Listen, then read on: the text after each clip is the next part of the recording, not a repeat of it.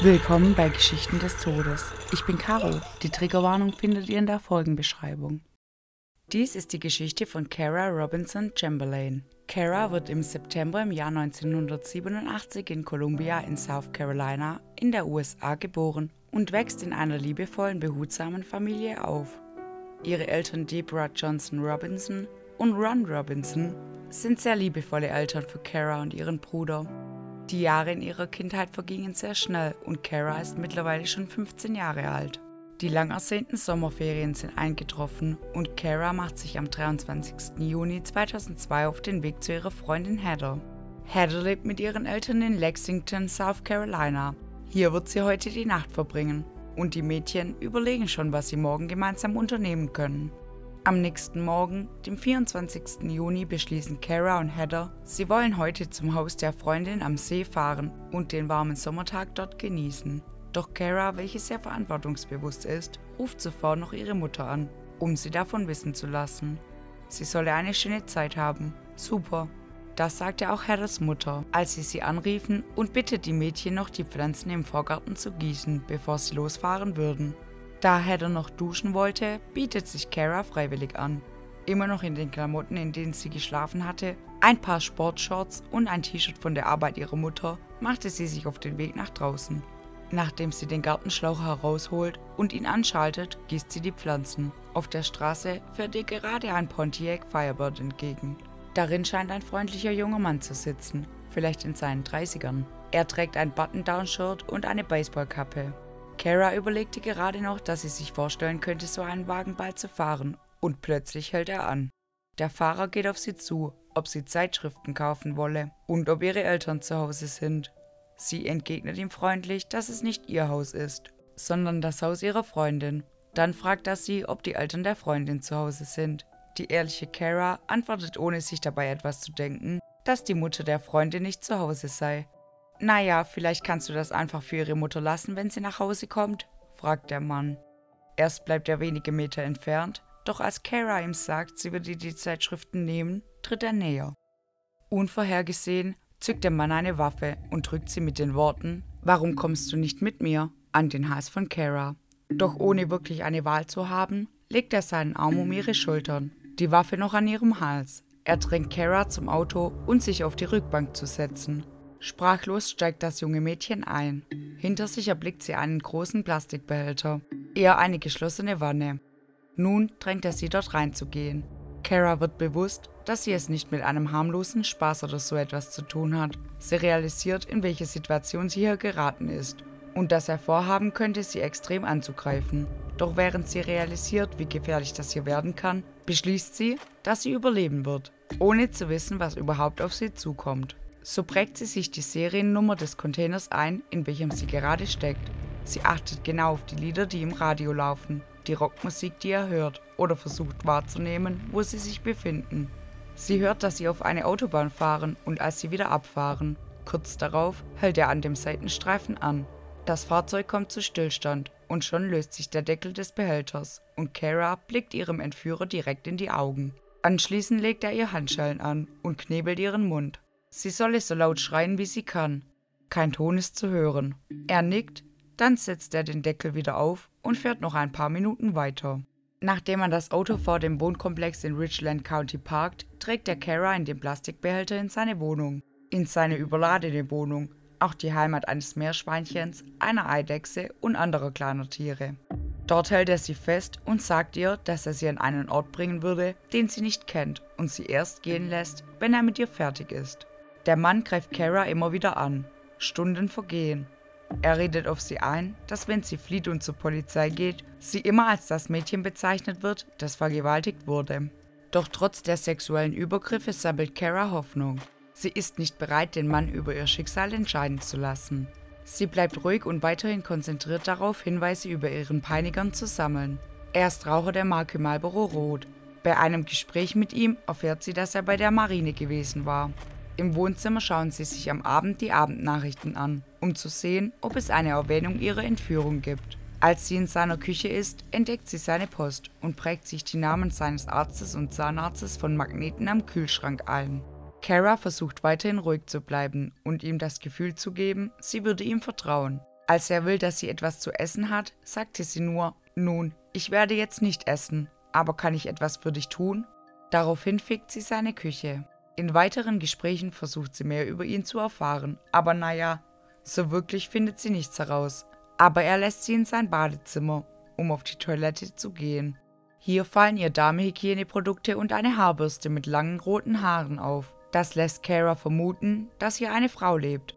Aber was will er denn dann von ihr? Kara wird anschließend im Schlafzimmer mit pelzgefütterten Handschellen mit einem Seil und einem Karabinerhaken mit Schraubverschluss am Bettrahmen befestigt. An ihrem rechten Bein befindet sich eine Fessel, die auch über einen Karabiner und ein Seil am Fußende des Bettes befestigt ist. In den nächsten Stunden zwingt er sie, sich Pornografie aus seiner umfangreichen Kindersammlung anzusehen. Von Zeit zu Zeit unterbricht er das Band, um sie erneut zu vergewaltigen. Nachdem er ihr Medikamente gibt, schläft Kara neben ihrem Entführer ein. Sie hatte seinen Forderungen die ganze Nacht über gewissenhaft befolgt, so gewann sie sein Vertrauen so sehr, dass der Mann neben ihr einschläft. Am nächsten Morgen dringen die ersten Sonnenstrahlen durch das Fenster und Kara erwacht mit dem Schnarchen des schlafenden Mannes. Blitzschnell reagiert sie und weiß, das ist ihr Moment zu fliehen. Doch die Handschellen an ihrem Handgelenk sind zu eng, als dass sie ihre Hände daraus herausdrücken kann. So versucht sie nun den Schraubverschluss am Clip mit den Zehen zu lösen. Mit ihrem Glück gelingt es ihr und sie löst schnell die Karabiner an den Füßen. Und dann nichts wie weg hier. Mit rasendem Herzen und voller Adrenalin kriecht sie aus ihrem Bett. Die Waffe liegt direkt neben ihm. Sie muss so leise sein, wie sie nur kann. Zu viel Angst hat sie, dass er erwacht und ihr direkt in den Rücken schießt. Auf Zehenspitzen, nur mit einem Hemd von ihm begleitet, macht Kara sich auf den Weg zur Haustür. Im Wohnzimmer entdeckt sie ihre Shorts, schlüpft rein und zieht die Wohnungstür hinter sich zu. Sie verriegelt unverzüglich die beiden Schlösser daran. Dann rennt Kara los. Vor dem Haus entdeckt sie auf einem Parkplatz ein fahrendes Auto und rennt direkt drauf zu. Sie wedelt dabei hektisch mit ihren Armen. An einem Handgelenk baumeln noch die Handschellen herunter. Am bereits heruntergelassenen Fahrerfenster spricht Kara klar. Mein Name ist Kara Robinson. Ich wurde entführt und ich bin gerade aus dieser Wohnung geflohen, mit dem Finger auf seine Wohnung gerichtet. In der Wohnung, aus welcher sie es gerade erst geschafft hat zu entkommen, steht sie nur eine knappe Stunde später wieder. Doch diesmal nicht schutzlos und alleine. Kara wurde von den Männern im Auto auf ein Polizeirevier gebracht und hat die Polizisten nun zu seinem Wohnkomplex geführt. Die Informationen, die sie in ihrem Kopf gespeichert hat, erwiesen sich als unschätzbar wertvoll, um seine Identität zu bestätigen. Vor dem Haus fährt ein Hausverwalter mit einem Golfwagen umher. Unverzüglich halten die Ermittler ihn an. Das sind die Informationen, die wir haben. Wissen Sie, um welche Wohnung es sich handelt? Der Hausverwalter weiß es direkt und bringt die Ermittler mit Kara in seine Wohnung. Doch von dem Mann ist keine Spur. Bei der Durchsuchung von der Wohnung finden die Beamten eine Virginia-Zeitung vom 2. Mai 1997 in einem Schließfach am Tag, nachdem zwei Schwestern verschwunden sind. Auch im metallenen Schließfach Wegbeschreibung in die Gegend in Madison County, wo die Leiche von einer jungen Frau gefunden wurde. Was steckt hinter diesem Mann und wer ist er überhaupt? Karas Entführer ist Richard Mark Evonitz. Richard wurde am 29. Juli 1963 als Sohn von Joe Evonitz und Tess Evonitz in Kolumbien, South Carolina im Providence Hospital geboren. Richard zeigt schon in seinen jungen Jahren gewalttätiges Verhalten, welches möglicherweise auf seinen strengen und machtgierigen Vater zurückzuführen ist. Einmal, so soll der Vater Richard mit sechs Jahren versucht haben zu ertränken. Manche Familienangehörigen sagen, es sei in der Badewanne passiert. Andere sagen im Planschbecken. Als er fünf Jahre alt ist, kam seine Schwester Kristen zur Welt. Drei Jahre später die kleinste Schwester Jennifer. In diesem Jahr wirkte er die kleine Kristen, bis sie ohnmächtig wurde. Seine Kindheit anhaltend zeigte er auffälliges Verhalten. Mit zwölf Jahren beginnt er das Trinken und Rauchen, mit 13 das Kiffen. Mit 16 machte Richard seinen Highschool-Abschluss. Drei Jahre später ist er in das Haus seiner Nachbarn eingebrochen und hat Münzen gestohlen. Seine Mutter verteidigte ihn, als er von der Polizei verhört wurde, und er wurde nie angeklagt. Aufgrund seines permanent auffälligen Verhalten ließ er sich unter Druck des Vaters 1984 bei der US-Marine einschreiben. Seine Karriere dort als Sonartechniker erfüllte die Hoffnungen seiner Familie. Als er an der Mayport Navy Station in Jacksonville, Florida stationiert war, hält er in seinem Auto neben der 15-jährigen Kelly Bollard an und masturbierte, während sie ihre dreijährige Schwester die Straße entlang begleitet. Die brüchige Ehe seiner Eltern ging nun vollkommen zu Ende. Seine Mutter Tess begann eine Affäre mit dem inhaftierten Mörder Perry Duval. Auf die Telefonaffäre ließen sich die Eltern 1985 scheiden und Tess heiratete Perry. Sie änderte ihren Namen in Lorraine DeVore. Joe, sein Vater, heiratete erneut eine Frau aus Nordäthiopien namens Eskararin. Im Alter von 24 Jahren im Jahr 1987 erhält Richard seinen ersten Haftbefehl wegen unzüchtiger Tat im Beisein eines minderjährigen Kindes. Eine Mutter mit ihrer Tochter entdeckten ihn auf einem Parkplatz eines Einkaufszentrums, auf welchen er die beiden verfolgte. Richard kehrte nach dem Einsatz in den Hafen zurück und wurde wegen Hepatitis sofort ins Basiskrankenhaus eingeliefert. Nachdem er fünf Tage im Basiskrankenhaus verbracht hatte, wurde er der Polizei übergeben. Richard sagte der Polizei, er habe ein Problem damit, vor Mädchen zu masturbieren. Ende Juni gab er zu, während des Vorfalls betrunken gewesen zu sein und erhob keinen Einspruch gegen die Verurteilung. Richard erhielt eine Geldstrafe von 252 US-Dollar und eine dreijährige Bewährungsstrafe. Zusätzlich musste er sich einer psychologischen Untersuchung und Behandlung unterziehen. Dieser Vorfall führte dazu, dass er vom Unteroffizier dritter Klasse zum Unteroffizier zweiter Klasse der Marine herabgestuft wurde. Nur ein Jahr später schickte ihn die Marine in ein Alkoholrehabilitationsprogramm.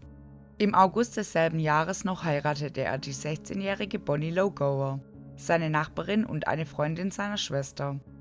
Im November 1989 wurde er für drei weitere Jahre erneut in die Marine aufgenommen. Nach den drei Jahren hatte er eine ehrenvolle Entlassung aus der Marine und erhielt mehrere Medaillen und Orden. Im Januar 1993, also mit 28 Jahren, zog Richard mit Bonnie nach Spotsylvania, Virginia. Er arbeitete in Fredericksburg, Virginia, als Verkäufer bei Kesa Compressors.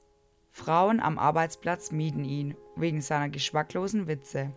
Es wurde berichtet, dass er nur auf erniedrigende Weise über Frauen sprach und während seiner Anstellung im Unternehmen Probleme mit der Wutbewältigung hatte.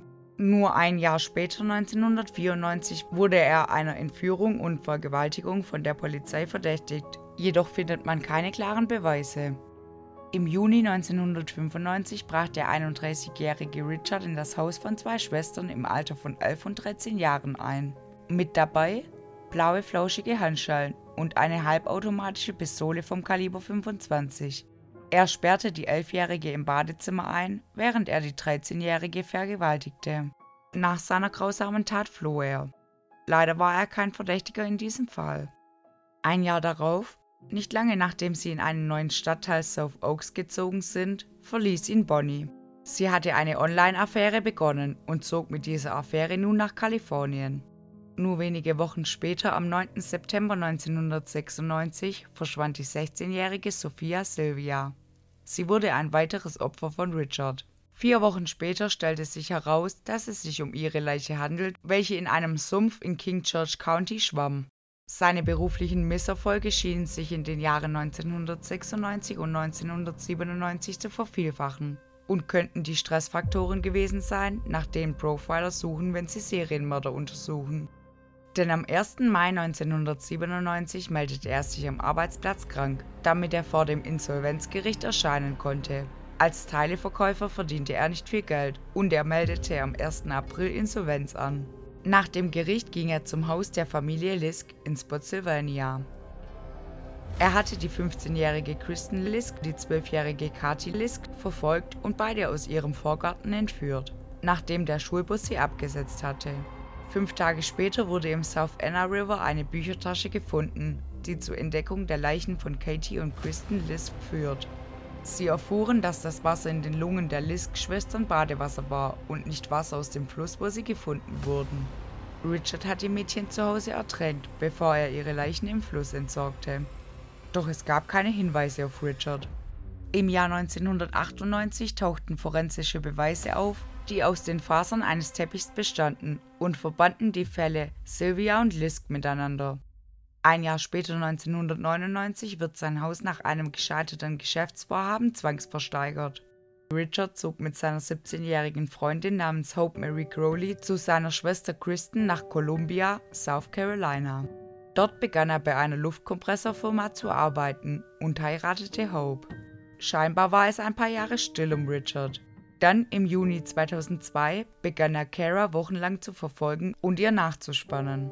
Als seine Frau und seine Mutter gemeinsamen Urlaub in Disney World machten, beschloss er am 24. Juni 2002, das junge Mädchen zu entführen. Doch schon am nächsten Morgen schaffte Kara Robinson es, zu entkommen und hat die Polizei nun zu seinem Wohnkomplex geführt.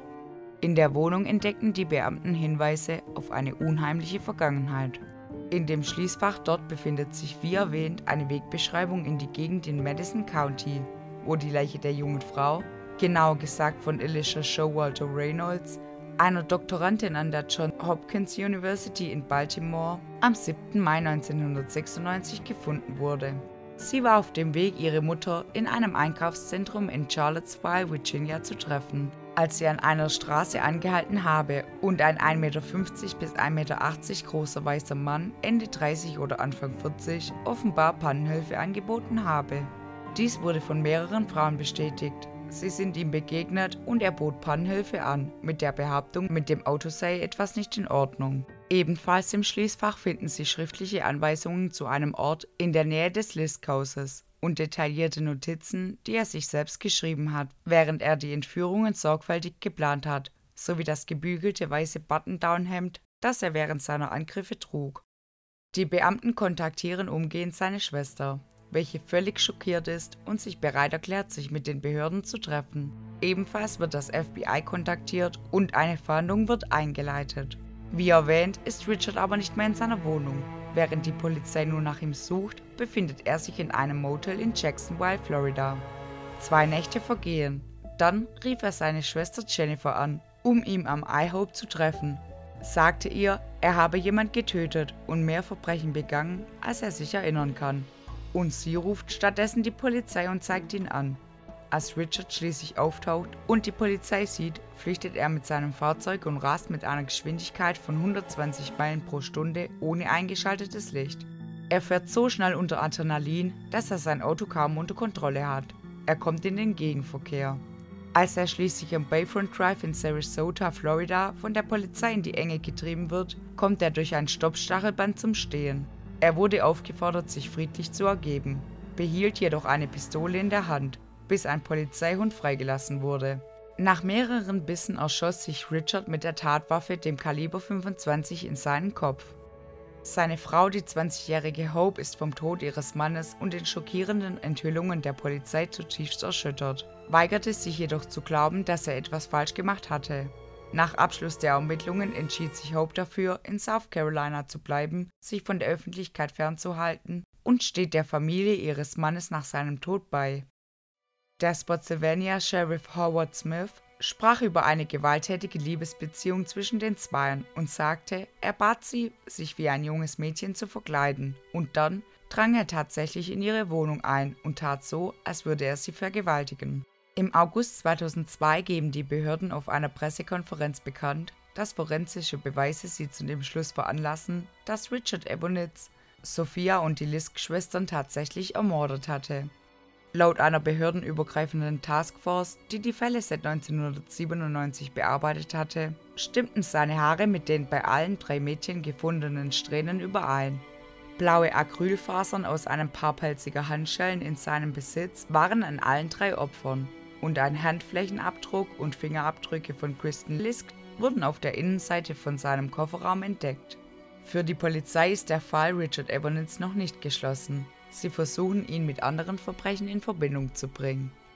Die Strafverfolgungsbehörden und die Familien der Opfer bedanken sich alle bei Kara, dem immer noch 15-jährigen Mädchen aus South Carolina, das die Polizei buchstäblich zu Richards Tür brachte. Für ihre Hilfe bei der Lösung der Morde an Sophia und den Lisk-Schwestern erhält Kara ein Belohnungsgeld von 150.000 Dollar. Kara ist froh, so tapfer gewesen zu sein und lebt wieder bei ihrer Familie. In Virginia geht Kara die Familien der Mordopfer von Richard besuchen. Dann besucht sie eine private Highschool, die University of South Carolina. Kara gibt ihre Geschichte während ihrer Zeit an der Akademie nicht preis und teilt es erst dann einem Professor mit, nachdem ihr Fall während eines Kurses zur Sprache gebracht wurde. Am Ende des Unterrichts geht Kara und sagt, Ich wollte dich nur wissen lassen, dass ich die Lektion war, die du gerade gelehrt hast. Nur der Direktor weiß es, weil er früher in der Sheriff-Abteilung gearbeitet hatte. Aber sonst weiß es niemand. Als sie auf der Suche nach einem Ferienjob ist, bot ihr der Sheriff des Richland County an, bei ihnen zu arbeiten und so beginnt Kara Verwaltungsarbeiten auf dem Revier während des Studiums durchzuführen. Dann schließt sie ihr Psychologiestudium mit hervorragenden Noten ab. Eigentlich wollte sie ja Lehrerin werden, doch die Arbeit in der Sheriff-Abteilung liebt sie so sehr, dass Kara beschließt, ihren beiden Leidenschaften zu kombinieren. Im Jahr 2010 absolvierte sie die South Carolina Criminal Justice Academy und beginnt ihre Arbeit in der Sheriff-Abteilung des Richland County als Schulressourcenbeauftragte. Sie spricht offen über ihre Geschichte und hält viele Interviews. Kara heiratet im April 2011 Joseph Chamberlain, auch Joe genannt, nachdem sie ihn während ihrer Zeit in der Strafverfolgung getroffen hatte. Es scheint, dass auch er als Strafverfolgungsbeamter arbeitet und es dauert nicht lange, bis sie Gefühle füreinander entwickelten. Bevor sie zusammen in South Carolina einziehen, tauschte das glückliche Paar Gelübde an einem malerischen Strand in St. Lucia in Anwesenheit ihrer engsten Freunde und Verwandten. Nach der Geburt ihres Kindes Colton im Jahr 2013 beschließt Kara, nicht mehr für das Police Department zu arbeiten und sich darauf zu konzentrieren, eine praktische Mutter für ihre beiden Kinder zu sein. Sie bekommen noch den zweiten gemeinsamen Sohn Carter. Kara beginnt mit Smart zusammenzuarbeiten, um den Dokumentarfilm Escaping Captivity, The Kara Robinson Story für Oxygen zu machen, der im Jahr 2021 erscheint.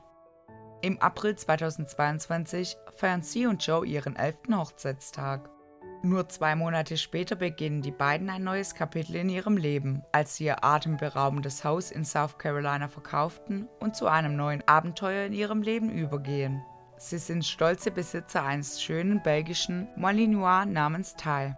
Das Paar hat die Entscheidung getroffen, ihre Söhne zu Hause zu unterrichten und leben im Wohnmobil. Sie nutzt derzeit ihre Erfahrung ihrer jahrelangen Arbeit bei der Polizei, um mit Gruppen im ganzen Land zu sprechen. Sie erzählt ihre Geschichte, um diejenigen, die mit Opfern arbeiten, aufzuklären und Opfer zu motivieren, die beste Version ihrer selbst zu sein, unabhängig von ihrer Vergangenheit. Kara ist an mehreren Organisationen, Öffentlichkeitsarbeiten sowie Interessengruppen und Projekten beteiligt.